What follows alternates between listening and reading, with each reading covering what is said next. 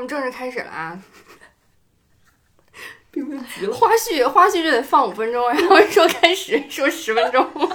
对，行，等会儿我看一下我的提纲。哇，你就这个本儿就专门干这个的。对不，这个本儿最开始是用来干嘛的呢？注意力集中。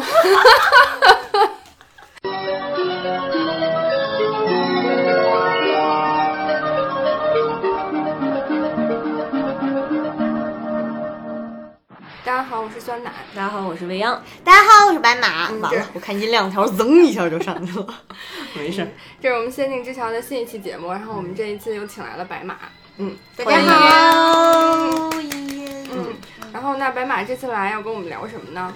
我们要玩，不是我们要聊，刚刚是玩太嗨了，对吧？对对对，我们要聊魔方大厦郑渊洁的作品。嗯嗯就是之所以要聊魔方大厦啊，其实，哎呀，怎么说呢？是因为啊，前段时间呢，姐夫非逼着我按头 安利我玩魔方。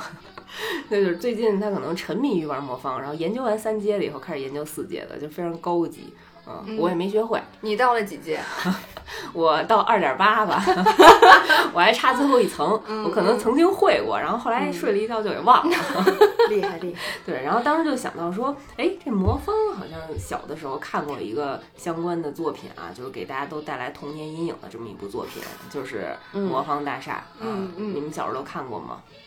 没看过。我也郑渊郑渊洁的那个童话我看了巨多，但是魔方大厦我确实没看过。然后我是，但是确实是长大之后听很多人都说起来，这部动画片儿给的评价就很让我好奇，就是童年阴影，对什么阴间童话呀这种，就我就很好奇到底有多么的阴间。嗯嗯你看过吗？我看过，但是我基本上已经忘了，就是这种可能恐怖的东西我都记不住。主观忘掉 是吧？对，但是我就能记得里面所有的小孩儿都是方脸，所以才叫魔方大厦吧。嗯 魔方是这个方是吗？嗯，我也是小时候肯定看过，然后就觉得那个音乐还有那个主人公那个形象确实都挺瘆得慌的。啊然后长大以后又重温了一下，然后反正细思极恐吧，里面有一些内容。嗯嗯，就先大概介绍一下这个魔方大厦的背景啊，就是魔方大厦也是上海美术电影制片厂，然后大概是在九零年到九四年制作的一部动画作品。然后曾经呢，据传说啊，这个动画版啊原计划是制作二十六集，但因为这个内容呃也还有一些呃不可控的原因，反正最后呢只播出来了十集。嗯本来还做了一个十集的混剪，就把那二十六集拼在十集，然后结果还是没播，最后就放了好像是前十集的内容。嗯，我就特别看了一下第十集，结束的特别的突然。对，特别突然就跟大家再见。对，然后其实这个动画片里头，你要是现在再看啊，会发现里面很多致敬上美影其他动画的桥段啊、比如说他拿到那个。醉酒的那个枪，嗯。然后他在那一集的结尾就是请看下集，就黑猫警长的那个，他拿那个枪啪啪啪打 出来了，嗯然后中间还有他救小蚂蚁、小格鲁那些桥段，就特别像葫芦娃救穿山甲的那些，就在山洞里爬啊、哦然后有好多都是致敬，哎，还有舒克贝塔，嗯啊，里面还有好多那个开那个直升飞机的那个桥段，嗯啊，也上都是叫上美影宇宙。对上面有宇宙的狂欢，对对对，嗯，其实这个片子的内容挺简单的，就是讲一个叫莱克的小男孩儿，因为不想学习，不好好写作业，然后自己在家里玩魔方，然后发现这魔方也拼不好，然后一气之下就把魔方摔到地上了。然后没想到这魔方就开始哈哈哈哈的怪笑啊，然后越变越大，然后变成了一魔方大厦，这是名字的由来，不是因为小孩长得脸方。嗯，然后他就进入这个魔方大厦，然后每一个魔方的那个小格儿，它不是有二十六个格儿嘛，其实是二十六个国家，嗯。啊，然后所以他在这个十集当中呢，也是经历了十个国家的故事啊。我们也不知道，我们因为只看过动画的人，也不知道最后结局是什么，我还挺想知道的。待会儿可以让白马给我们讲讲。那现在讲吗？待会儿讲。待会儿讲，先讲前头的故事啊。然后反正确实很多人听到这部作品的时候，都会觉得是小时候的阴影嗯。一个是说这个片子里面，我就记得当时的。呃，无论它的那个色彩的运用，还是它的音乐，都非常的诡异。我是对画风印象很深，一个是那个眼睛的画法，就是基本上都是吊梢眼，嗯，吊梢眼只，而且那个它那个黑眼球很小，嗯一般一般动画片里，它为了就是一般都是尖角儿，就是黑眼仁儿小，白眼球大。坚坚决就是反派对反派，对不起，我为什么用这种奇怪的词？然后还有就是，嗯、当然这个这个这个这个就是我觉得可能是大家解解读的有点太太太太过分了，就是是是他说所有的人的那个画脸蛋儿都是那种惨白的脸蛋儿，啊再加上两坨粉色的红晕，他们说这个特别像出殡化的妆。嗯，特像纸扎人儿那个对，我觉得这个本来没觉得那么害怕，听完大家解读，真要吓死了，就是这个感觉。嗯，然后他的那个音乐啊，就是特别像，呃，当时因为可能因为当时那个年代大家都用这种音乐，就它像《西游记》变身里头，丢丢丢，丢丢丢丢丢，对对对，经常这种特别就是还挺刺耳的这种音乐。然后它整个那个画面也特别。就是我看的时候呢，我不知道为什么就忽然想到《穆赫兰道》里面的几个镜头，就是那种旋转，然后迷幻，就跟你像嗑了药一样啊。对对对你也不知道这个到底是你在做梦，还是莱克在做梦，还是到底发生了一什么故事？嗯，它整体的那个画面的那个。嗯，笔触就比较像儿童画儿那种，嗯就是完全不考虑比例，就是可能画一根烟囱，但是烟囱的那个线也像是手画的，可能不是很直。嗯嗯，然后呢，但是我看一个人解读，就是毕加索的画风就是这样的。是特别像小出自小孩子的手笔。嗯嗯但是它色彩运用又是很多颜色是撞色，但是它又不是很鲜艳，就是灰度很高，所以看起来就色彩的感觉就会有一点点压抑和灰暗的感觉。当然也有可能是当时画质不行啊，现在想想有可能是因为这个。有可能。嗯然后嗯。除了动画作品来讲啊，它其实原作者郑渊洁，嗯，也是你的男神。我我对我的超级偶像，嗯，我觉得人特别可爱。前段时间又疯狂的上热搜嘛，嗯嗯，然后他上热搜是因为大家发现他给那个小朋友回复的时候。回的特别的真诚，嗯。他是比如说有一个前段时间不是刚刚那个考研考试嘛，嗯，然后考试之前有学生就向他留言说那个您能不能祝我考研考试顺利，然后他跟人考研了都应该不能算小朋友了吧？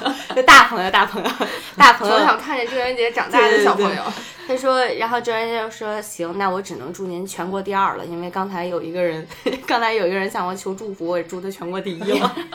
特别有原则啊。对，特别有原则，而且回的特别特别真诚。他那些回复我，就是之所以让大家觉得还挺。”呃，有意思和特别，就是因为他能体体现出和常人不一样的那种非常真诚，然后以及永远都是把自己说的话很认真的说出来的这种为人处事的原则。嗯嗯嗯，他除了呃魔方大厦，还有很多脍炙人口的作品，是吧？嗯，其实他也有自己的郑渊洁宇宙，就是他在串自己的剧情的时候，所有的小男孩都是皮皮鲁，所有小女孩都是鲁西西，然后这俩是兄妹啊，皮皮皮皮鲁跟爸爸的姓，鲁西西跟他妈的姓，对。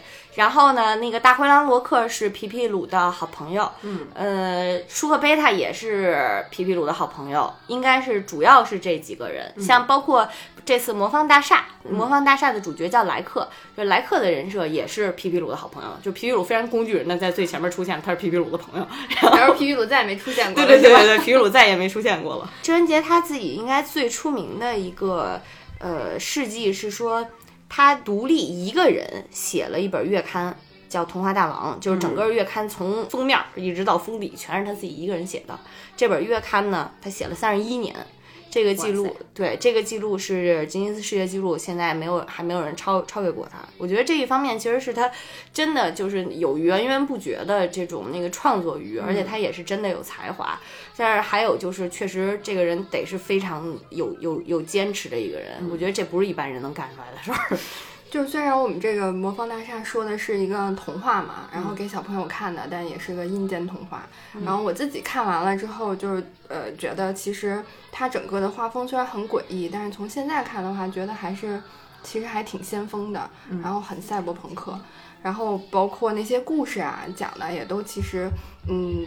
也不是我们印象传统印象当中的这个童话的这个感觉，所以我们今天也是想挑其中的，因为刚刚说了一共有十集嘛，然后我们也想挑几个故事，然后跟大家一起分享一下，看看我们这个诡异的这个恐怖童话是怎么样的。那就挑几个我们觉得印象非常深刻，然后现在再看也挺有讽刺意义的故事来跟大家分享一下吧，好吧？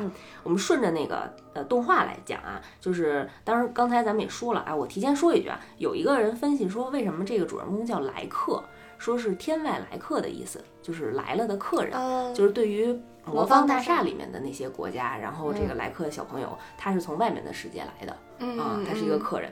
然后一开始呢，他就是进入了一个玻璃城，然后因为这个玻璃城是魔方里面的国家嘛，然后莱克不是把那个魔方摔了嘛，然后所以让这玻璃城里面的人好多人都受伤了。然后他在这玻璃城呢，也认识了一个叫乐乐乐的小男孩，耳朵被摔掉了啊，然后靠着那个自己什么友谊的真爱之光，然后发光发热，然后让他们把这玻璃的耳朵给粘。粘上了，我觉得这个是这个是我在动画片里第一个感觉感受到阴间的环节。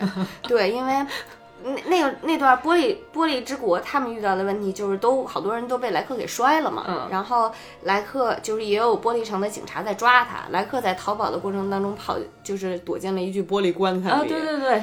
对，我当时就在想，我好，我我也就是这么大岁数了，我不知道小孩看到这一幕会什么感觉。而且他在进入到玻璃棺材之后，好像是因为阳光还是火焰的照射，导致他在棺材里面受到阳光的折射，就非常的热，马上就要烫，就是就一直在挣扎。我觉得那段还挺吓人的。嗯，而且他在钻进那个玻璃棺材以后，然后外面的医生都在大笑。太阴间了，真的这个设计特别害怕。我我印象最深的就是给那个他的那个好朋友乐乐乐接耳朵的时候，纯靠自己的意志力，没有一点麻醉药，纯靠自己的意志力。我在想，这个小朋友实在太勇敢了。对对对，乐乐也特别不容易。嗯，然后后面呢，就是呃，玻璃城是玻璃国是一个相当于一个开端嘛，然后给大家展现了一下，就是这魔方大厦里面，然后这些世界都挺奇奇怪怪的，然后。整个设定啊，也挺都挺魔幻的。郑渊洁他的一个在童话创作上面的一个特特点，就是他其实很多作品的内容讲的是比较复杂的主题，就不光是小兔子会说话，或者是怎么怎么样，他可能。渗透了他对于世界的一些观点，一些对于社会的一些观点。然后这个观点呢，你跟小孩讲可能讲不清楚，但是他能包成一个小故事。他书里面其实出了玻璃城之后去的那个是一个呃火车国，那个火车国呢就很有意思，就是大家就是有一列长长的一列火车，然后呢它的铁轨就一直向前延伸，但是铁轨两侧是万丈深渊。就是对，所以就是必须要沿着这条铁轨走，然后你也无路可退，你也你也无路可选。然后呢，在这辆火车上面是很多很多的铁皮人，然后这个铁皮人呢就是这个火车的国民。这个时候就是会有列车长来告诉你，眼前这段路很危险，火车必须要保持平衡，所以你们铁皮人要一左一右，就是绝对要严格你们严格守好你们的位置，稍微有一个人没站好，这个车就会翻，国民都很很很危险。嗯，然后这是，比如说这是他们经历的第一个挑战，然后莱克在这里面受到了很大的感动和鼓舞，就是发现这个火车的国民他们非常的团结，就是意志意志都非常的统一。然后呢，过了这段之后，后面好像是某一个烈火，过了一段烈火的地方，就是烧的火车都要着了，然后莱克在里面也非常热，这里面的人还都是铁皮人，铁皮人其实都要都快烧化了，但是他们也一声不吭，坚守在自己的位置上。然后莱克又一次被被鼓舞。到第三个地方的时候，开到了某一段路，有一个牌子，牌子上写的是前方这段路由于特殊原因，通过前方地段不能说话，如果说话，火车就会停车。然后呢，这辆车就一直往前停，没有一个人敢说话。这个时候，莱克好像被某一个铁皮人烫到了，他就嗷一声叫，他就掉下了火车，就再也没有上。然后他在这段就和自己的朋友乐乐乐分开了。就这个故事，我一直觉得还挺有意思。这段是我看完其实印象最深的。我觉得是挺可怕的一件事，就是感觉这个规则是与生俱来就定好了的。就你要是想要生存下去，你必须遵守这个规则。但是这个规则就是让你受苦，就感觉这个国家的人就是在受苦。郑渊洁在写到这一段的时候，他提到说，觉得这个火车上的人好像已经喜欢上了这种渴望同困难搏斗的感觉。奋斗逼的故事吗？这不就是？对，他说莱克是头一次感受到战胜困难后的喜悦是最大的享受，所以他明白铁皮人为什么非常渴望同困难搏斗，因为这里有最大的乐趣。天哪，我现在有点不太好判断，说这个故事想要表达的是什么？想要表达让让你从积极的一方面去思考，还是从就是可怕的一方面，可怕或者是批判的一方面去思考？嗯，因为这个就有点像九九六，因为前一段时间网上不是讨论的比较激烈嘛，说这些是奋斗叉儿 的一群人，对，就他们因为某些就是生存的。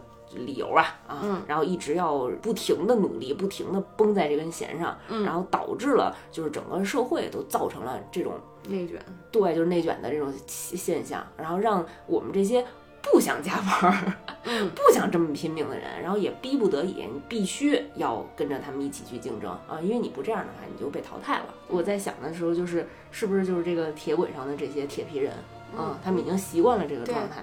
就每天都是这种苦苦哈哈的日子，然后反而享受到了这个过这个过程，嗯，就就跟我今年拼了一年命，然后我拿到了一部分嗯 bonus 年终奖啊，我特别开心，我明年会再接再厉，我的 KPI 还能再加百分之二十。我们其实就像游戏里的参数一样，就是那个游戏里给你的反馈机制，就是为了让你享受这个过程，让你能够接受下一轮更严苛的挑战。对他开头的时候是他讲的是，当时莱克想上车，然后列车长说：“你们还是下去吧，在我们的火车上很危险，随时都有各种险情发生。”嗯，对，所以就是其实他们已经知道随时会有各种险情，然后随时会需要让他们冒很大的险，然后要坚持做很难的事情才能克服。但是其实莱克能下车，嗯，也就是意味着其实所有铁皮人都能下车。哦，嗯，所以而且他下车之后，他也能继续自己的冒险，在其他。其他的梦幻大厦，其他的国家去去去游荡，所以并不是说他是有选择的机会的。对，反正郑渊洁老师他的故事设定，我觉得都还挺前卫的。就是看这个的时候，如果不是那些纸扎人的那些画面哈，就是单独把这个设定拿出来，就这个剧本，就是还挺像《世界奇妙物语》的感觉。然后说到这个奇怪的设定啊，奇特的设定，然后它下面一集我觉得还挺有意思的。然后这一集呢是叫《神奇的日历》。啊，就是听这名字啊，其实大家也能大概能想到是跟时间有关系的啊。这个故事呢，其实嗯比较简单，前半程呢没什么意义，嗯，跳过了。对，其实就是讲啊，莱克呢发现了呃有一个老板，他是贩卖日历的，然后这个老板呢就跟他说，就是这个日历啊是私可以私人定制啊，你想这一年有多少天哦。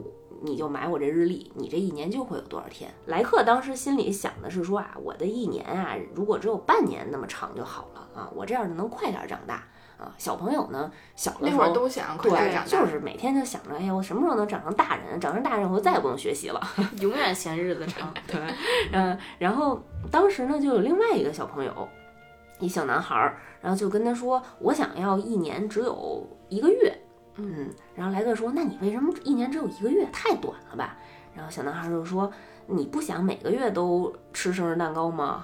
你每个月过一天生日，多么朴实的愿望。”对，然后莱克说：“好呀，嗯，我那太好了，那我也把自己的时间变成一年只有一个月。”然后这个时候呢，就就是那个小男孩的爸爸就也来到这个老板面前，就是说：“你这个倒霉孩子，怎么把时间变成这样？我这一年十二个月都……”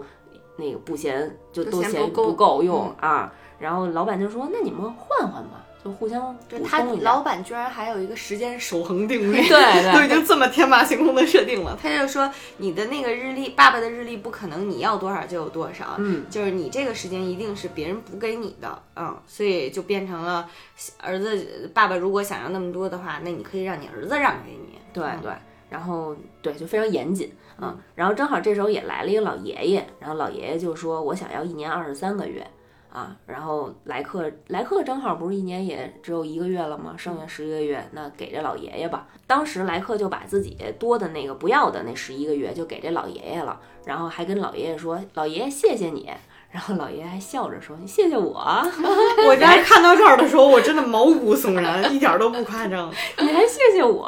然后呵呵呵就走了。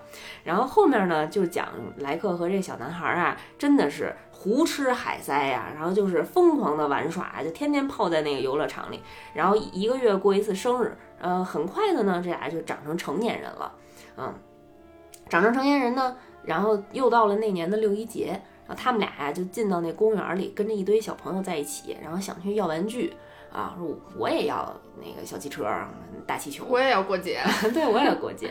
然后旁边的小朋友呢，就特嫌弃的说：“你们都这么大人了，要什么玩具啊？”然后就受到了小朋友的群嘲啊，然后给他们俩就嘲讽，然后他俩就跑了啊，就受不了这谁也受不了这气，人受不了这委屈，谁不谁不是个小朋友是咋的？嗯啊，然后后来这俩人呢说：“那我们就嗯不不要了，不这礼物这玩具不要了，我们再继续吃继续玩。”不知道他们俩的钱是从哪来的，我当时心想，啊，然后这日子呢，就还是照这么一年一个月的时间往前走，很快呀，这俩人头就开始秃了。啊，然后脸上也全都开始长皱纹了。然后我记着好像动画里面这段是他俩是在那个过山车呀，还是海盗船呀，还是碰碰车呀，就是俩人玩的特别特别开心，恨不得镜头怼脸上体现他俩的那个笑容和开心。但是同时镜头里他俩的脸也开始逐渐的长出来皱纹，就是你肉眼可见的这个人以光速在变老。对对，而且。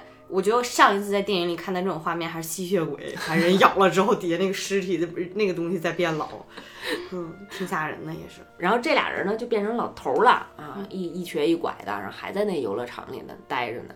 他们是在游乐场里上班吧？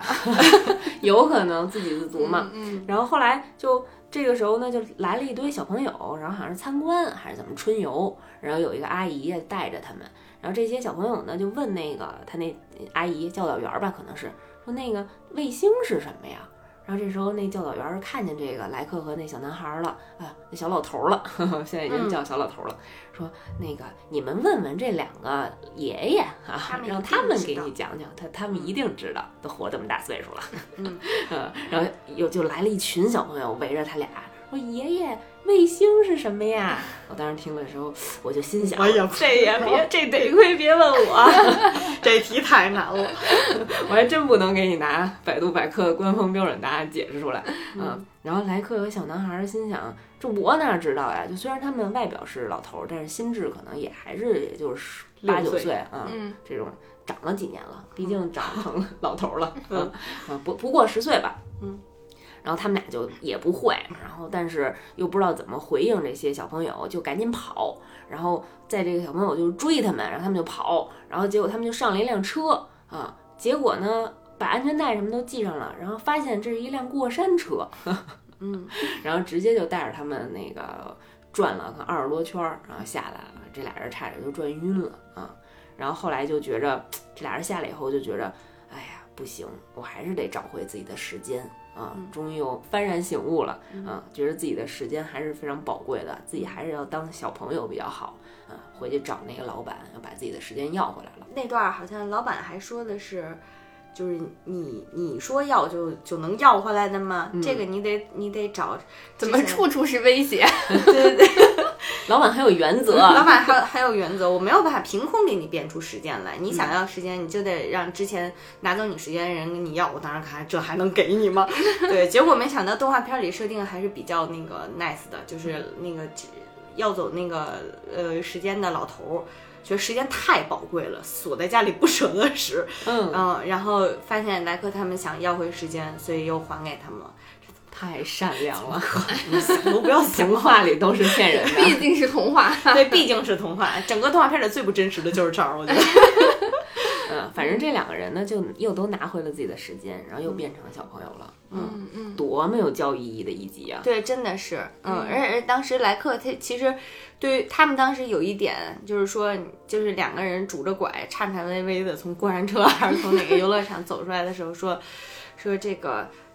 再好玩的玩具也玩不动，对，他说老，而且就是，但是从这个是从体力上的，但是从心理上面就是，我已经这么大岁数了，但是小朋友问我问题的时候，我还一无所知，就是老，但是老又没有老的有价值，对于我们成年人也是个敲打，看的时候也很羞愧，我也不知道卫星是什么。这个太扎心了。他告诉你，就是你多大岁数就应该匹配多大岁数应该储备的知识量，好好学习，对对对，好好学习，无形之中，对，学到老，活到活到老，学到老，嗯，不能虚度光阴。对，而这个我觉得他其实反映的问题很现实，因为很多小朋友，可能绝大多数的小朋友在自己是小孩的时候。都会自己这么想，就是希望长大，希望赶紧像爸爸妈妈一样大啊，就几个理由嘛。一是不用被管着啊，二是很多地方呢都不让小朋友去，也不让小朋友干，他特别想长大，赶紧体验一下大人的世界啊。但是那个时候可能也没人告诉他，大人的世界有多么的残酷。嗯，对 啊，都是没挨过打，没挨过社会的毒打。对，然后其实相反，就是就是。你看他那个小男孩的爸爸，肯定是一个一家之主，担任起自己家庭承担那个经济来源、收入来源的顶梁柱。就看一年十二个月不够用，还得照顾孩子，又得工作赚钱。然后老老爷爷呢，因为活那么大岁数了，就是越发的觉着自己没多少时间，所以才觉得时间非常珍贵啊。嗯，就是很现实的就把这个问题直接怼在小朋友的脸上和家长们的脸上。嗯，我觉得这个片子结尾特别好。就是当时莱克变回原来的那个年纪的时候，他其实跟老板说，他还想变得再年轻一点，他想重新来过。他其实可能意识到了自己以前小的时候浪费了一些时间，虚度了光阴。妈，六岁的人觉得自己 虚度光阴，让我们十八岁的人怎么想啊？真是。然后他就跟老板说，那个呃，他想再年轻一点。然后。老板就跟他讲说，你现在已经刚刚好了，你现在开始绝对不晚啊。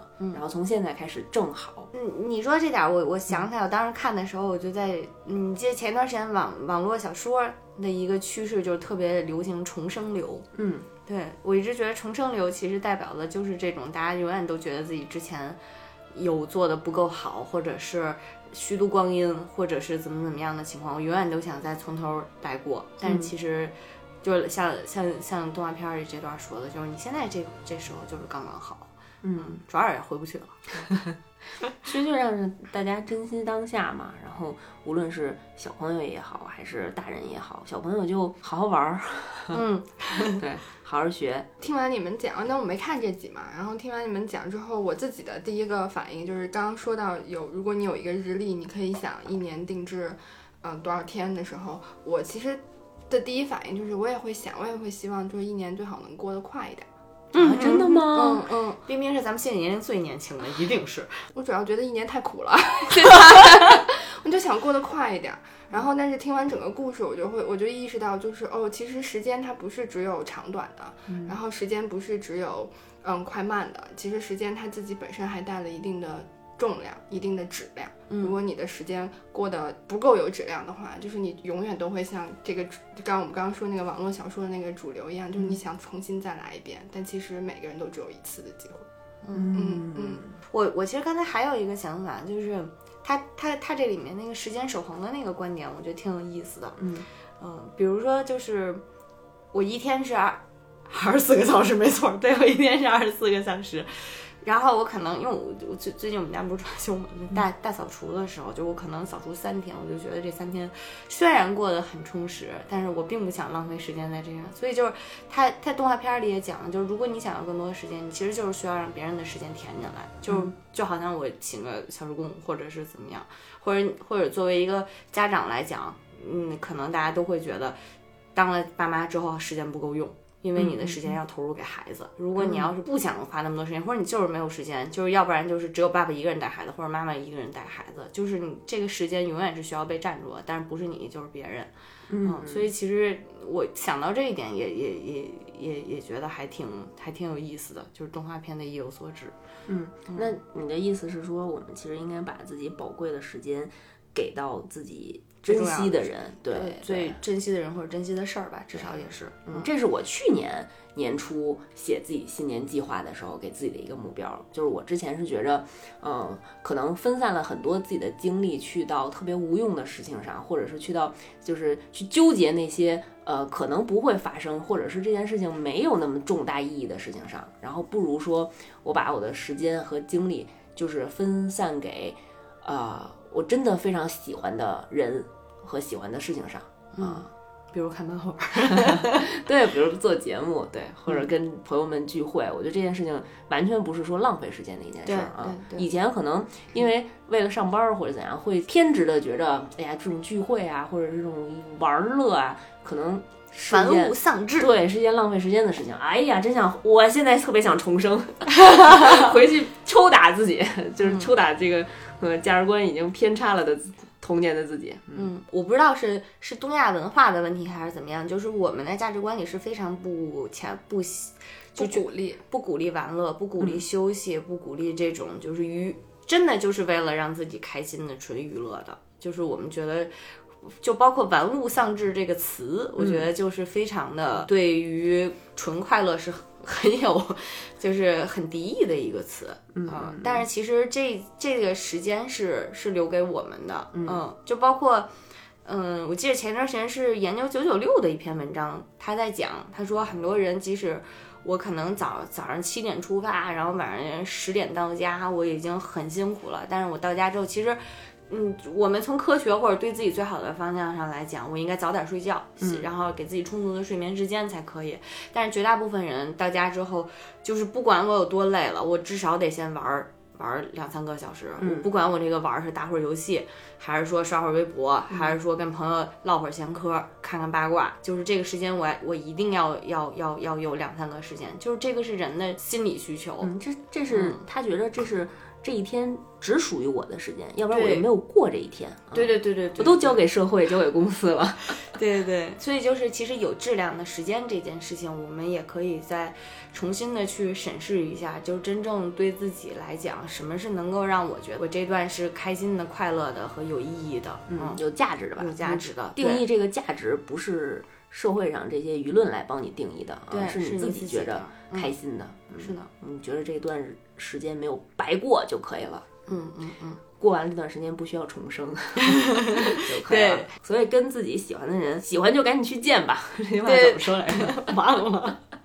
对，想见就想见的人，赶紧第二天就去见。为什么第二天去见？现在就想见的人，现在就去见，现在叫车了，朋友们，现在就出门。除了那个我们刚刚说的这几个故事，其实还有几个故事，就是我们都属于印象比较深刻的。有一个叫夏河银行的故事，恐怖之最，我们来听一听。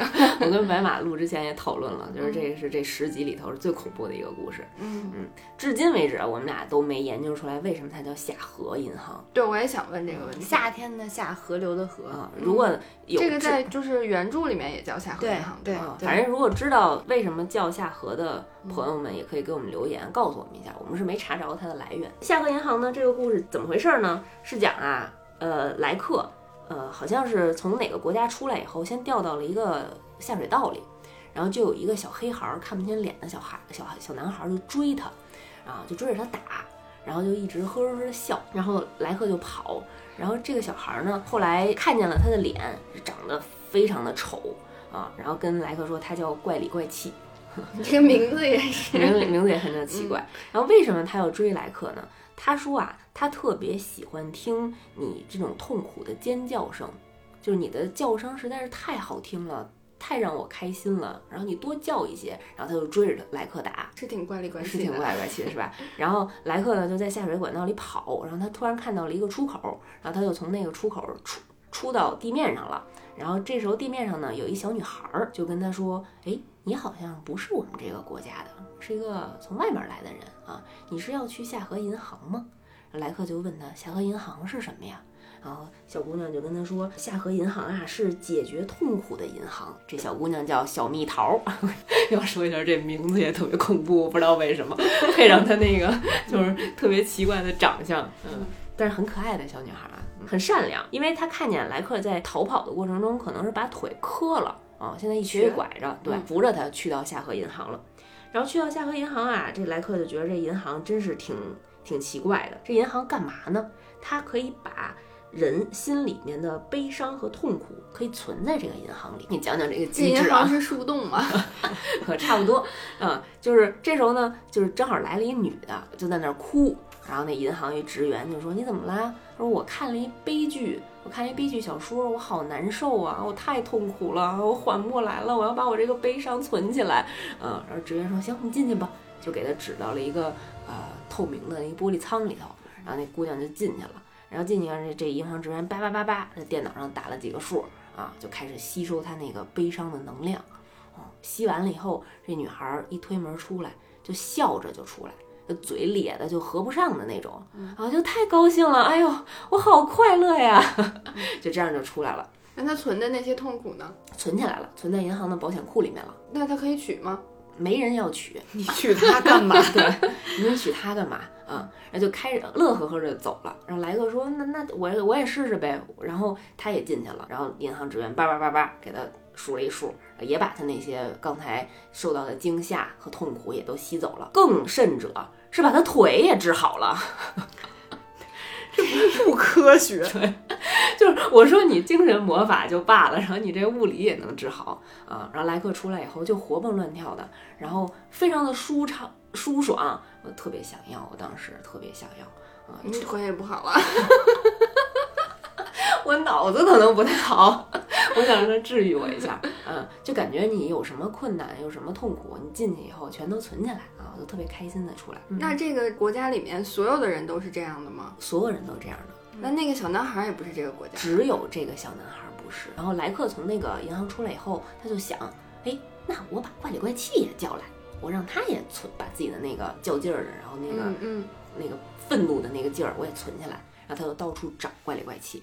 然后后来他找着怪里怪气了，怪里怪气说：“我不想去你那银行，为什么呢？你们那银行门口那个保安笑的，我特别害怕。”莱克说：“没事儿，我帮你。”他带着怪里怪气去了，然后跟那保安说：“哎，你能先别笑吗？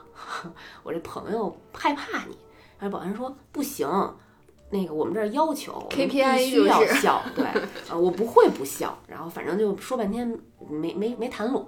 然后莱克呢，因为他有一金手指道具，是一个酒枪，那个枪里面可以滋五粮液，是 不知道是五粮液还是茅台还是二锅头。他提的他他在片子里强调的是五粮液，我听到此处一直以为是软广，反正就是那个可能度数非常高的五粮液，然后一滋那保安，然后保安就醉了，啊，就睡着了，然后他就带着怪里怪气进去了，然后怪里怪气进到那银行里啊。然后就反水了，说我不是来存我的这愤怒的，我是要打砸抢啊，我是来抢银行的啊。然后就拿着大棒槌，把银行里面的那些保险库，保险库上写的呀都是，呃，痛苦、心烦、凶猛、悲伤、疼痛，全给砸了。然后里面储存的那些就跟幽灵一样，就跟魂魄一样的那些东西啊，就开始在城市的天空上飘，然后看见人呢，就附着在人身上。然后那些开心的人啊，就是被那些这些刚才那些这个小飘着的小幽灵附身以后，然后就开始变得特别悲伤，然后也特别易怒啊！全民就整个这个城市就开始暴动了啊！哭的哭，打的打，抢的抢。当时这个我记得这个片子里面有一个特别反差的地方，就是当怪里怪气还没有砸银行的时候，大家还城市里面的这些大呃这些大朋友小朋友还沉浸在那个其乐融融的气氛下。然后以小蜜桃为代表的少女团体，还在他们的那个一个大的演演播厅会场，一直在唱唱歌。嗯，这个歌谣也非常诡异，我给大家唱一下啊。我还记得，它叫什么什么？你也乐，我也乐，我们大家一起乐。感冒了啊，有影响我发挥。反正就是你还想发挥成啥样？这么歌，你给个美声版啊。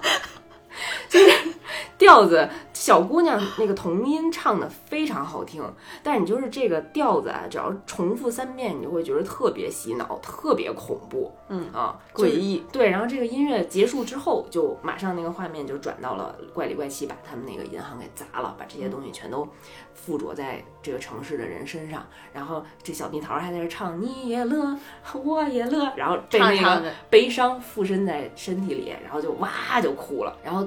大家呢，就整个这个城市呢，就陷入了一个混乱。然后莱克就特别紧张，怎么办呢？然后有人就告诉他呀，呃，赶紧去找一工程师啊，把这个银行的这个系统再给重建回来，因为刚才被怪里怪气给砸了。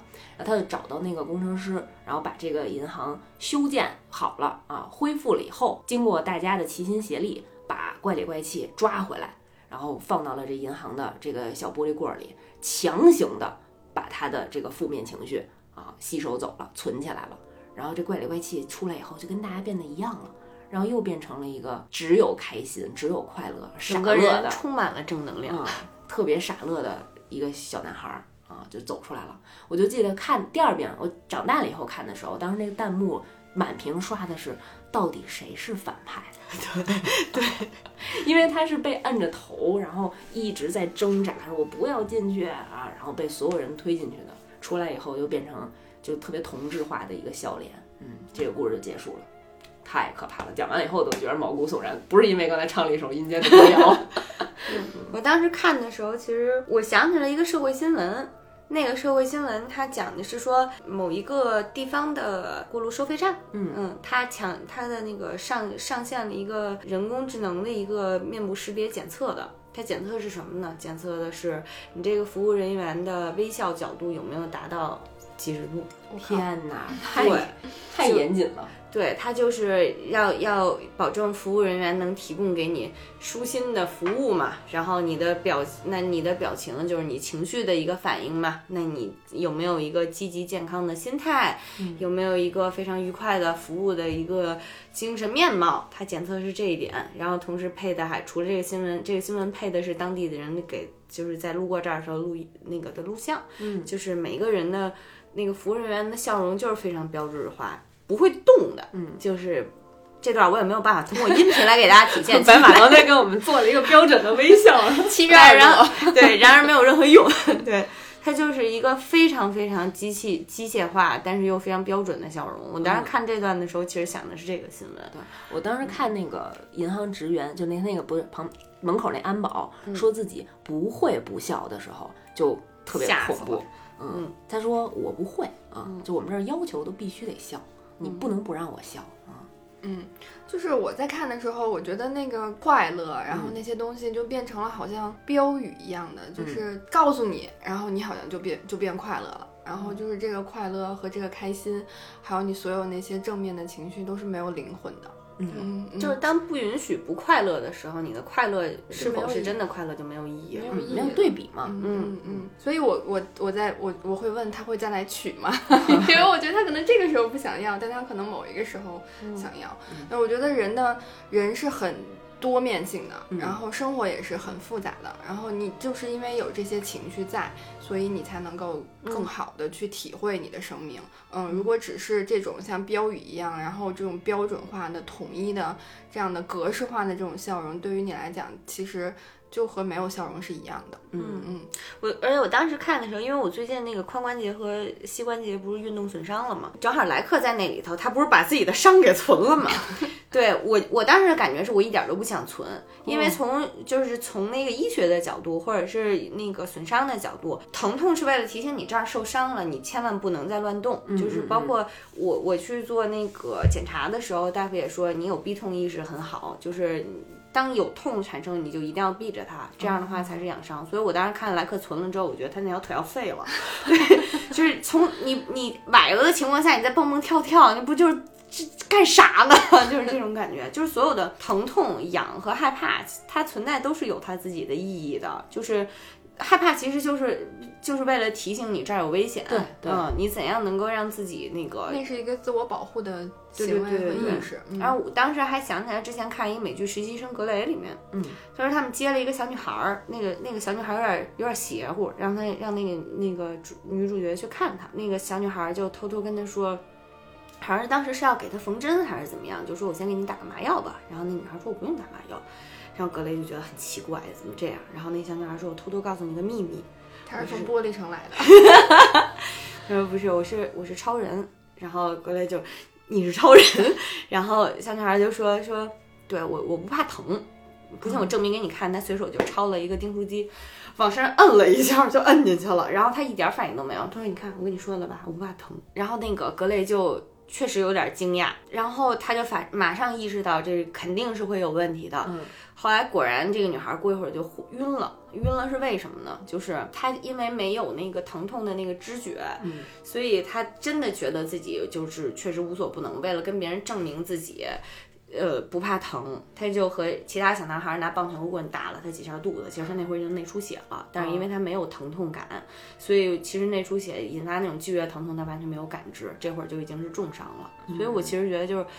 就是像刚才说的，疼痛和就是这种非常负面的情绪，它可能对我们人来讲，很多时候是救命的。嗯嗯嗯嗯，你如果单纯的快乐，就有点像《美丽新世界》里头所讲的一样，那就大家都无无知就好了。嗯对是乐呵呵的，咱们都看一些特别没有思想内涵的、没有意义的东西。嗯、就是我手机壳上写的。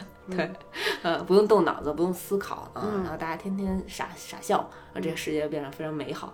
对，夏河银行那个在小说里面啊，夏河银行的大厅里竖着一个大牌子，上面写着八个大字：努力工作，天天快乐。哦天哪，太可怕了！感觉 感觉这不是资本家的圈套，又进入了另外一个圈套。刚刚讲的九九六，嗯嗯，然后连着这个夏河银行，其实那个呃还有另外一个故事叫那个头盔城。就是这两个故事啊连着讲，还是挺有意思的啊，因为反映了其实很像的一个对对对对一个内涵。嗯，就是他莱克从呃夏河银行出来之后啊，他又进到了一头盔城。反正莱克也挺不容易的，到到哪儿都被追杀。他进到头盔城以后，然后他刚落地，然后就有两个头戴着像怎么说呢，有点像舞狮的那个样子，然后黑色的张牙舞爪的那日本大服，呃，有点像，但是是惊恐版的日本大福啊，就戴着那样头盔的人就追他，就是说你怎么没戴头盔啊？你这个你这不行，你这违法。他们好像是警察呀，反正就一路都追着莱克，然后后来还出动了狗，然后你发现那警犬也是戴着口头盔。头盔狗，然后就是，然后莱克就边跑，然后边躲，然后发现这个城市里面所有人都戴着头盔，无论男女老少，就连呃婴儿小朋友也都戴着头盔，而且是一模一样的头盔，那他们互相怎么认识彼此的？认不出来。认。不出来。啊，喊吧，酸奶，哎，然后呃，莱克在逃跑的过程当中啊，他就遇上了自己之前结交的一个朋友，叫小格鲁。刚才提到过，其实是一小蚂蚁，它能变成一小姑娘，也能变成一小蚂蚁，特别神奇。需要它钻到细小的缝隙里的时候，它就变成小蚂蚁。人，对，蚁人特别逗啊。然后这个这个小格鲁，呃，进到这个国家之后啊，他也被戴上这个头盔了。然后呢，这两个人遇到以后，本来是想联手逃跑，莱克就跟这小格鲁呢，结果没跑了，就被警察抓住了。然后警察就强制的给莱克戴上了这个头套，那头盔。嗯，然后还把他们送监狱里头，白把他那九枪给没收了，他那金手指被拿走了，嗯，特别遗憾，特别喜欢他那九枪。然后他他跟这小格鲁就在这个牢房里互相试，我把你这头盔拔下来，然后那个就两个人就开始使劲的薅他这头盔，然后也不知道怎么着，那个小格鲁心里想着说这是我好朋友，我一定要帮助他啊，一下噌就把那莱克脑袋上那头盔就就拿拿下来了。然后莱克也挺奇怪的，说：“哎，你刚才想的是什么？或者说了一什么咒语？什么芝麻开门？难道就给我头盔拿下来了？”然后小格鲁就说：“我们不知道啊，我就想着说我一定要帮你，我一定要真诚的帮你。”嗯，然后莱克说：“那我也试试。”然后我也发动我真诚的力量，然后一试，噌，然后把小格鲁的头盔也拔下来了，然后发现这管用，真诚的力量啊。然后这这就是咒语。这就是咒语。然后这俩人呢，就就通过这咒语先伪装，先把自己头套戴上，然后假装自己已经服从了这个城市的规定，嗯啊，然后就因为这件事儿，然后就跟着大部队走的时候，让他逃跑了。然后在过程当中呢，他还教了一个警察，一个女警察，说：“我告诉你，我们是有办法把这个头盔拿下来的。”然后我跟你说，真诚的力量，然后就帮这个警察姐姐把她的头盔拿下来了。然后发现这警察姐姐长得特别好看。特别美，然后这警察姐姐呢，然后也是第一次看见自己的样貌，然后在水池子旁旁边，然后还端端详了自己美丽的容颜，端详了半天，然后过一会儿她就哭了，不知道为什么，然后她就跟莱克说，被自己美哭了，我也以为是，她就又把头盔戴上了，跟莱克说，我不能不戴着头盔，这个城市里所有人都戴着啊，我不戴的话，别人也会让我戴上的。你们快跑吧！这段我的印象非常深刻。然后后来呢，这个莱克也没跑了，但是他呢就跟小格鲁动用了一切办法，跟这个城市里的所有人，就是演讲啊，还是通过什么方式，就告诉大家，只要你有秉持着这种真诚的力量，你就可以把这个头盔拿下来。你难道不想看看自己妈妈长什么样，自己可爱的女儿长得什么样子吗？啊！然后自己可爱的小狗长什么样？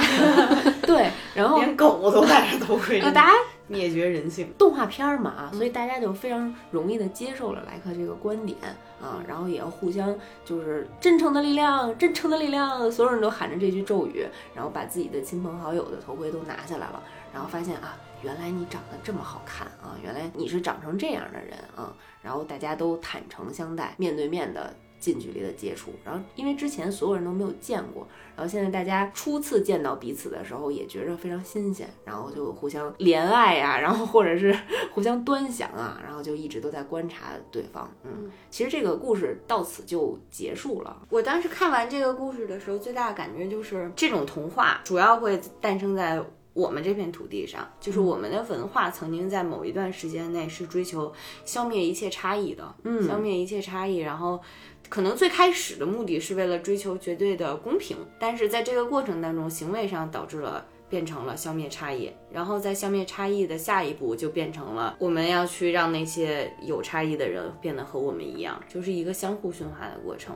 就是甚至就是其实这个包括这个童话里面那个女警察，她是最典型的嘛。嗯，就是即使当她发现了我想要的另一种生活，但是我我我无法成为那个差异的，就是我还是最终还是会被强行戴上头套。就是大家都不敢反抗嘛。莱克作为天外来客的这个定位，它其实就是打破这个可笑的规则的，嗯，一个重要的因素投进来的，投进平静湖面的一个石子吧。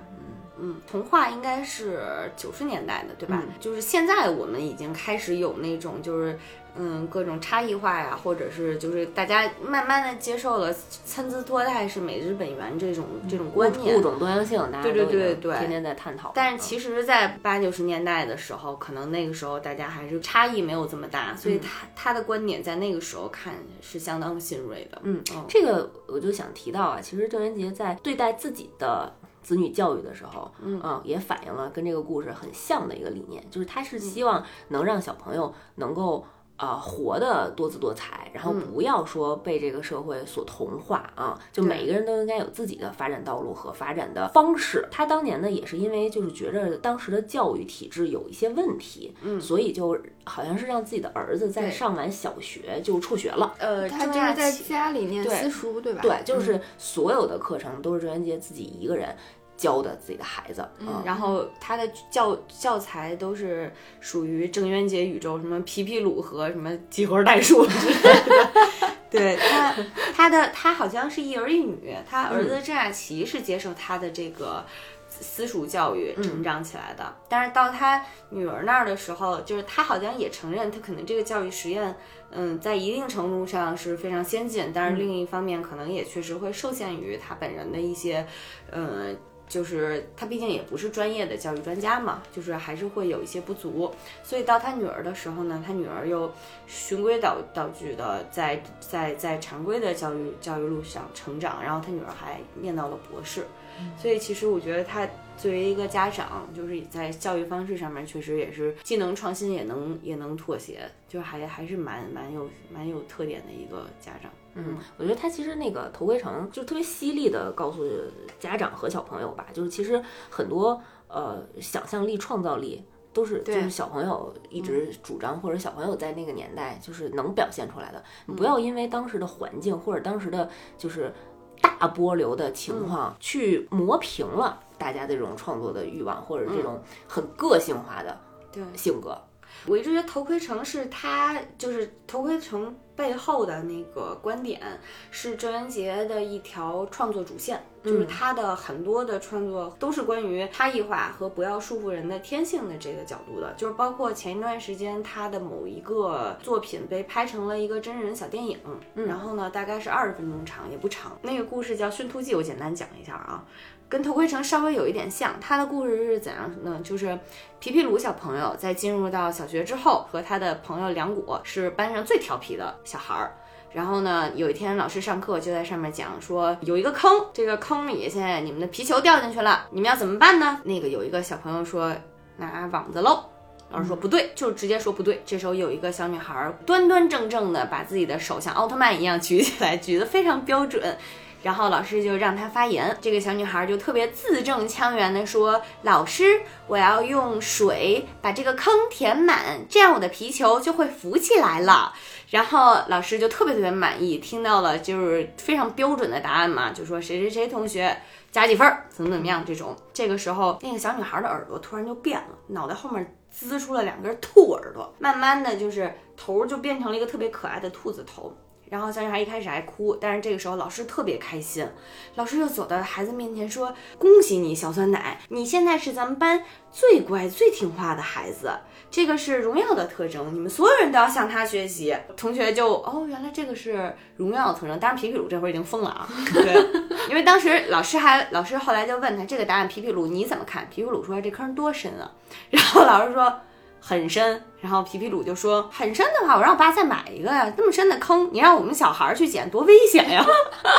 老师就疯了，然 后老师的传统异能就开始展现了。你是不是以为只有你是对的，老师不对？你你怎么怎么样？就是那那一套非常传统的话术就已经招呼上了。你是不是抬杠？怎么怎么样？紧跟着学校就开了一个全校大会，骄傲的把这个秃头小朋友和老师一起抢到了。请到了表彰席上，然后就说在此高兴的通知大家，我们学校这个已经诞生了首位最听话的学生，然后让我们也认识一下这位教育非常有有效的这个老师。然后俩人一起在台上非常骄傲。紧跟着就是在学校里面看着大家此起彼伏的变成了小兔子。然后下一幕的时候，老师就已经把这个皮皮鲁和他的好朋友梁果请家长开家长会的时候。老师在墙上说：“大家应该也知道，我们这个班曾经是全校最早诞生兔子学生的班，但是现在年级已经有三个全兔班了。我们现在还有两个顽固分子没有变成兔子，我们让大家认识一下这个顽固兔子的家，不是 这个顽固同学的家长是谁。”就是在一片压抑的环境当中，两狗和皮皮鲁家长颤颤悠悠地把手举了起来，然后老师就一通批评，说你们一定是家庭有问题，为什么会教出这么不听话的孩子？后面就是各种家里的使劲儿，什么给他吃增吐药，什 么增吐太可怕了。对，然后家里的吃的全部都是胡萝卜，是老师。把梁果和皮皮鲁都叫到了讲台前，老师开始哭。我我真的非常辛苦，我对你们已经尽心尽力了。我你看我家里有孩子，我都不去照顾孩子，我全心都投入到你们这儿了。老师哭的也特别伤心。然后这个时候梁果就开始长耳朵了。哎呦，对，然后皮皮鲁就又疯了，就皮皮鲁就我是全班最后一个人了。皮皮鲁就也特别崩溃，就是你怎么能使这一招呢？然后。然后肉计是对，然后就这个时候他已经好像是全校最后一个人了。嗯，有一天皮皮鲁走在校园内，他就看到了一个坐轮椅的小女孩儿。小女孩说：“我妈妈就是你们的那个班主任，我希望我能早点入学，这样什么跟她在一起的时间更长，我要成为一个好好孩子，不让她操心。”然后皮皮鲁当时真的是觉得自己再不变兔子，真的不是人了。而且小姑娘长得特别好看，弹幕那个时候都在刷这是美人计呀。哎呦，为了让皮皮鲁变兔子，这个社会真的是拼了，真的是拼了。后来皮皮鲁他买了一个假头套，嗯，买了一个兔子的假头套，然后看给孩子逼的。对，然后就就第二天就直接戴着假头套去了学校，学校就特别开心，又各种开表扬大会，我们终于挽救了一个 退步的、对落后的青年。小说讲到这儿的时候，最后一句是皮普鲁真怕要戴一辈子假头套，所以其实驯兔记和我头套国这，我觉得其实是一脉相承的。头套国可能针对的是社会上的大人，但是驯兔记讲的就是就是一个校园对。孩子天性的一个一个抹杀。电影小小电影里面，郑渊洁自己还客串了。嗯，对。但是郑渊洁客串的就还是客串那个嗯皮皮鲁的家长吗？没有，郑渊洁客串的特别玄幻。在最后的时候，皮皮鲁戴着头套走到公园里面，特别孤独的坐在那个树下，然后旁边是旁旁边是郑渊洁，郑渊洁摘下自己那个大熊猫的头套放在一边，然后跟皮皮鲁说。孩子，你别担心，这就是个童话。然后下一幕，皮皮鲁睡醒，床边摆着一个兔子头套，特别阴间。所以电影给留了一个活口，就是你不知道那个世界皮皮鲁，嗯是不是所有的人都变成了兔子，对吗？嗯，就或者说它不是活口，它是告诉你是这童话就是真的，啊嗯，就是这个。就是分不清楚是童话还是现实，是吗？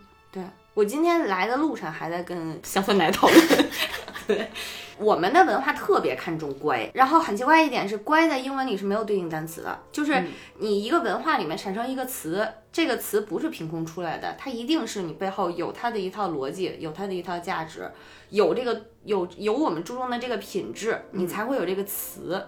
乖代表的其实是被表扬的顺从。首先，它肯定是一个褒义词，它的内涵是是顺从，但是这个在在英文里面你没有找不到这个词的，英文里面。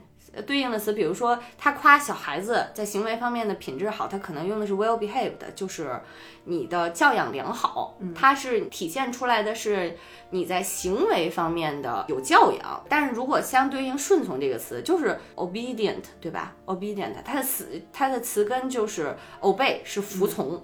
它这个词表达的是是它是一个中中性词，它不是说我平时我认真夸我孩子 obedient，它是对它就是表达一个一种行为上的状态，就是我顺从你，它不带褒贬。你这还是中英文双语教育的，对 对对对，因为认真去想这个逻辑的话，就是因为我们的文化表扬顺，所以才会有对应的这么一个一个一个词存在。乖这个词是什么时候产生的？我还我我今天是没想明白，因为乖在古汉语当中，它表达的是背离，它不是顺从，就乖张。嗯嗯，对，乖张和乖戾都表达的是你背离了某一个行为方式，你才用这个字。但是到某一个年代，好像反正到至少到明清的时候，就已经开始有那个精明和技巧的意思。然后，但是它演再演化到现代，它就变成了一种顺从。所以我觉得这个变化也是挺挺有意思的，就是就好像我非常聪明，我能当我很精明的时候，我能知道我的长辈，我的。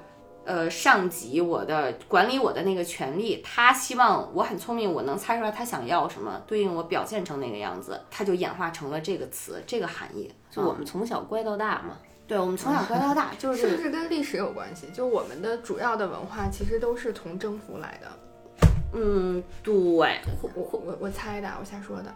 然后我觉得从你刚刚说的那个“乖”这个词，我还想到了孝顺。对对对对对对对，就是英文里面其实也是没有就是所谓的孝顺的这个概念的。然后孝顺这个词，其实之前前几年对对对前几年其实讨论还挺多的。然后就是跟什么催婚啊、过年回家啊这些联系在一起。然后大家都在讲说孝顺这个词到底是什么？到底是孝还是顺？其实很多人都会觉得，你只要顺。你只要顺了父母的意思，那其实就是说明你在孝。对，嗯，对，乖和这个顺从为什么不是特别值得被提倡？是因为如果你就是骨子里面养成了这种行为方式或者思维方式的话，首先你会缺乏反抗意识，但是这一点呢，可能又非常符合我们追求孝道的这个文化，就是因为孝道是完全基于血统的。它是基于我我我是你爹，我是你妈，你就得听我的，而而不是说我告诉你的事情有益于你或有益于我，或者是，呃，这件事情它就是对的，嗯，它是基于一个血统的认知，而且如果养成这个习惯，你很有可能会迷失自我，因为你一直是在遵从别人的意愿活着。你要顺从别人给你的期望，然后另外就是你如果是一直都在别人的期望里活着的话，你其实一定会丧失你的嗯独特性或创新意识，因为这一切所有的创新或者所有的独特，你都是超乎预期存在的，你永远永远在别人预期里面，永远就是一个很平庸的状态。就是我们在这个讲的这个过程当中，不断的提到了这个郑渊洁这个作者，然后嗯，今天叫白马来也是因为。郑渊洁是白马的偶像，然后我们特别留了一个专门的时间，请请白马来给我们安利。嗯嗯，刚才说他的那个创作主线，我觉得另一条创作主线是他的创作主线是真，就是真真实真，就包括刚才说真诚的力量，他有一个小事迹，就我觉得好多人都知道，他在自己八九十年代的时候，为了收到了海量的小作者的那个来信，然后他觉得这些信特别宝贵，特别真真诚，他也不舍得扔，所以他在北京买了十个房子。专门放专门放小作者、小读者的信，这件事情经常经常上热搜，然后以至于就我觉得这就是真诚的力量，他 一定非常看重人人家给他的真情实感的信，他会他才会这么做。嗯，他还有一个挺著名的事迹，就是曾经在很火的时候，也会有各种作家笔会啊，或者是什么作家的那个协会之类的去邀请他。他在有一次参加作家笔会的时候，就有另外一个作家就问他说：“你看过陀思妥耶夫斯基的作品吗？” 对，郑渊洁就说：“嗯，没看过。”然后那人就很震惊，我的天哪，你连陀思妥耶夫斯基的作品你都没看过，你是怎么当的作家呀？然后郑渊洁就，嗯，行吧。随后在他的发言环节的时候，他问了一个问题，说你们看过库斯雕亚的作品吗？我最近看了他的作品，觉得非常受启发。然后底下百分之七十的作家，据他估价，百分之七十的作家就点了点头。他说，嗯，库斯雕亚这个名字是我瞎编的，没有这个作家。对，然后。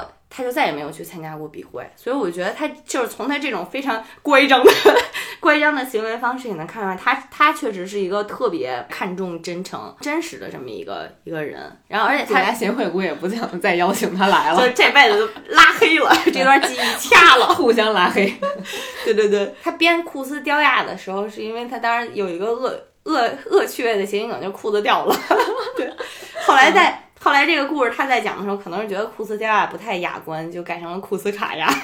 对，不是你都这样了，你还在意雅不雅观呢？嗯，这不就是告诉大家，大家都不要装嘛？谁不知道谁呀？对，露出底裤的一件事情让大家。嗯，我其实觉得把他定性单纯定性为童话作家，对于他来讲不一定非常准确。我觉得很多时候他是讽刺小说家，就是他把很多怪现象就是。以一种讽刺的角度写出来了。嗯，我小的时候当然看他，他有一个系列叫《十二生肖》系列。他那《十二生肖》系列就是，比如说马年这本儿，就是都是以马为主题的小故事。就是印象特别深的有一有一个就是有一个叫飞马牌公交车，结果刚一上路就遇到了史无前例的全程大堵车，堵了十二年。嗯，对，得到本命年那时候才能往前走，不是得到了站才能停车，才能开门儿。就是这个司机特别有原则性，得到了站才能停车开门儿。乘客想下车，但是司机也不让下。乘客里面也有觉得司机说的对呀，说你这下车遇到了危险，这算责任算司机的公交车的还是算谁的？然后市长也觉得这个有原则是好的，是我们就要支持和鼓励，然后就调动了很多全程，比如全程的力量吧，然后来一起支援和帮助这辆公交车。对，就是比如说发明了一种传送履带，从公交车的窗户把饭传进去，然后把他们的生活物需要的生活物资该给的。哎，我就不懂了，有这技术，为什么不能把这车赶紧运送到地儿啊？车上还有个孕妇。哎呦我的天哪！那这 孩子十二岁了，对，车上还有个孕妇，大家就万众一心，众志成城，然后还有妇产科医生云指导。我跟你讲，这。超超前了多少年？现在网课才开始，就这种远程作业才开始，但是那个时候已经用上了。还有远程指导，帮着这个孕妇生下了一个小女孩儿，然后生下孩小女孩，大家都非常激动，就是我天呐，这代表是我们万众一心的一个一一个奇迹，一个那他得叫马万众吧？他叫不，他叫四个字名字啊，车生洛夫，就是就是在车上生出来的，仿佛芙蓉一样的小女孩儿，就是大概还。他们的脸上露出了惊诧的惊诧的表情。对，车生罗夫，然后这个小小女孩就从小在公交车上成长，没有去过别的地方。那她也上网课吗？得上网课吧，得上网课。然后就过了十二年，堵车终于缓解了。然后他们才能开到站，然后就下车了。当时有人讲的说是那个现，其实现在也有好说，就是机机关的一些工作非常僵化。嗯，比如说你要证明你爸是你爸，你你你你自己还没死，你就是你自己，这种东西怎么证明？它其实讽刺的是一是一些社会现象，就是大家都非常非常僵化，然后又非常本本主义这种很教条。但是他就能把这个事情通过就是讽讽刺，通过童话的方式讲出来，我觉得这一点真的是特别特别不一样。嗯，所以我觉得把他的故事和设定，然后搬到大屏幕上，可能换一种表现手法，直接拍真人电影什么的，也是非常合适的啊。对对对，不完全局限在动画的这种形式里面。嗯，白马因为看了那个魔方大厦的那个原著嘛，然后我们刚刚也说，其实动画片是少了很多集的，所以最最终的那个结局给我们剧透一下吧。嗯，特别想知道莱克怎么了。嗯，莱克最后回去了没？因为他那个整个原来的那个小说的呃逻辑就就比较简单，他开头就是像像刚才未央讲的那样，他是因为父母长期一直压制他，觉得他好像被憋闷，然后他也没有朋友，所以他来到这儿交了很多的朋友。最后呢，就是他在不同的国家认识的人都在帮他想办法找回玻璃城，找回自己最开始回能回家的那条路。嗯，所以其到了最后就是。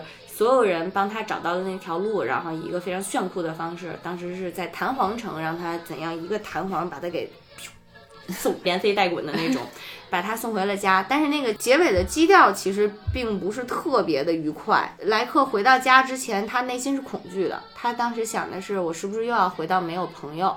然后也没有办法出去玩儿的那种，那个是那种生活当中去了，所以它的结尾其实是这样的。但是他其实还是选择回去了啊。对，就是一方面他很想自己的爸爸妈妈，然后一方面回到有爸爸妈妈陪伴的那种生活，让他心生恐惧。这也是所有小朋友内心的一个纠结。然后我们这一期分享了那个中元节的这个魔方大厦，嗯，然后就是也听白马给我们安利了这么久的中元节，然后想要再去找找其他的动画片来看看了。大家关可以关注中元节老师的微博啊。对，老师尽到一个迷妹的职责。对对对，老师也每天发段子，也挺逗的。嗯嗯，可以去互动互动。对，嗯，行，那我们今天这期就这样。嗯，谢谢谢谢白马，下次再欢迎你再来。耶好，白马可以安心的在我们家玩光剑去了，开心。等了好久了。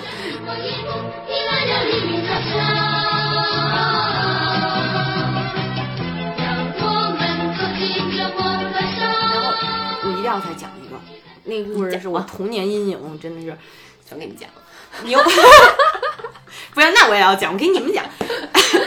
牛年那本儿里讲的，牛年那本儿那个故事叫《哦牛所》，那故事其实特别简单，就是一个农民老头，他养了一头牛叫牛锁，然后他还养了一条狗叫黑虎，然后呢，牛锁，呃，那个有一天牛锁看见黑虎牛虎，它是牛嘛，它吃草料，然后他有一天看见黑虎在吃肉，他就很很好奇这是什么呀？你为什么吃这个呀？然后黑虎就说这是肉，你尝尝。然后牛锁尝了一口，就一发不可收拾，觉得这肉真是太香了，我为什么要吃草呢？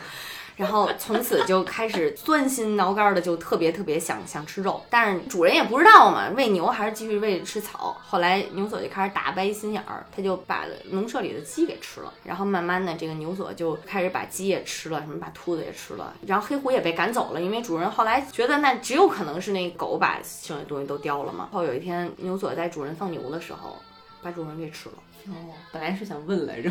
对，然后而且但是那个故事结尾是这样的，就是牛所没忍住，直接就扑到了主人身后，把他的肩膀给咬了，咬了特别疼。然后主人一回头发现牛在吃自己，就非常惊诧，就说怎么可能呢？它这么憨厚，它这么老实，它怎么可能会吃我？哦，我看错了，这一定是个狗熊，我是被狗熊吃了呀。大概就是这样一个结果。我以为说他一定不会吃我，然后送上了自己的右臂。嗯，虽然虽然就是这么一个故事，我当时觉得还挺恐怖的。嗯，嗯，现在也觉得挺恐怖的，就是怎么能给一个小孩儿讲故事是主人被牛给吃了呢？对那你当时《伊索寓言》《格林童话》不都是最早那版，都是对对对，比较黑暗。他的画风就是这样的啊，一直以来都是很阴间的，不是真的。我觉得《魔方大厦》改改成这个样子，不是动画制作组组的问题，真的是郑渊洁的问题。